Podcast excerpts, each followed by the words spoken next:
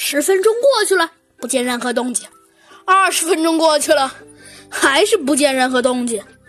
就在又过去十分钟的时候啊，突然四只硕大的蚂蚁呀爬到了彩票跟前，接着呀又来了四只大蚂蚁，它们呀分成一组，咬住了彩票的一边。几分钟后啊，见这群蚂蚁啊抬着那张彩票，慢慢的朝窗外移动。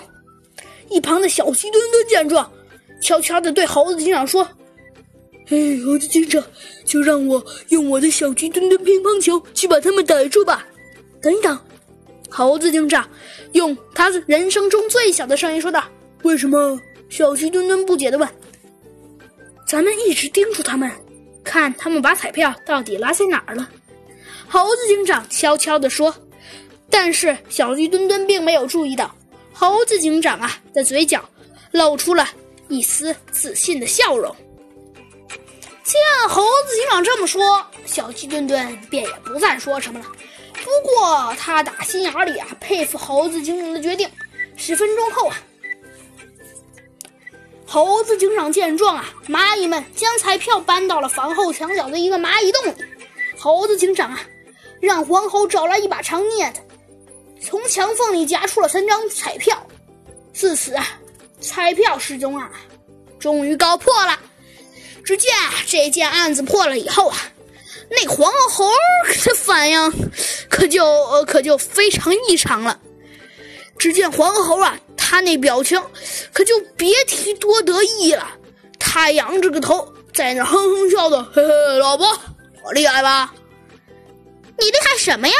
莎莎说道。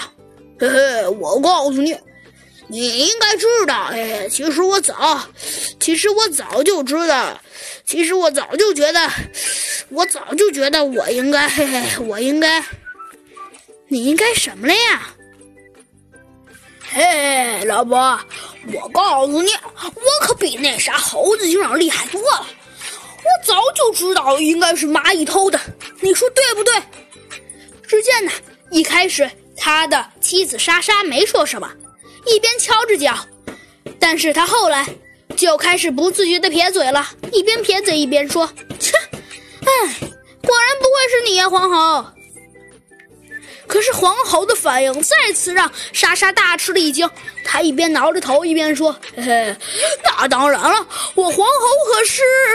可是就在这关键的时刻，只见黄猴的眼神刚刚好，扭把头扭了过去，然后刚刚好也跟呃刚把头扭过去的莎莎来了一个对视，而且这对视。呵 呵黄猴就感觉，呃，黄猴就感觉有一阵无数的尴尬从他的后脑门涌了过来，他赶紧把头再次扭了过去，避免对视。在一旁的猴子警长和小鸡墩墩看到这一幕，早就都笑喷了。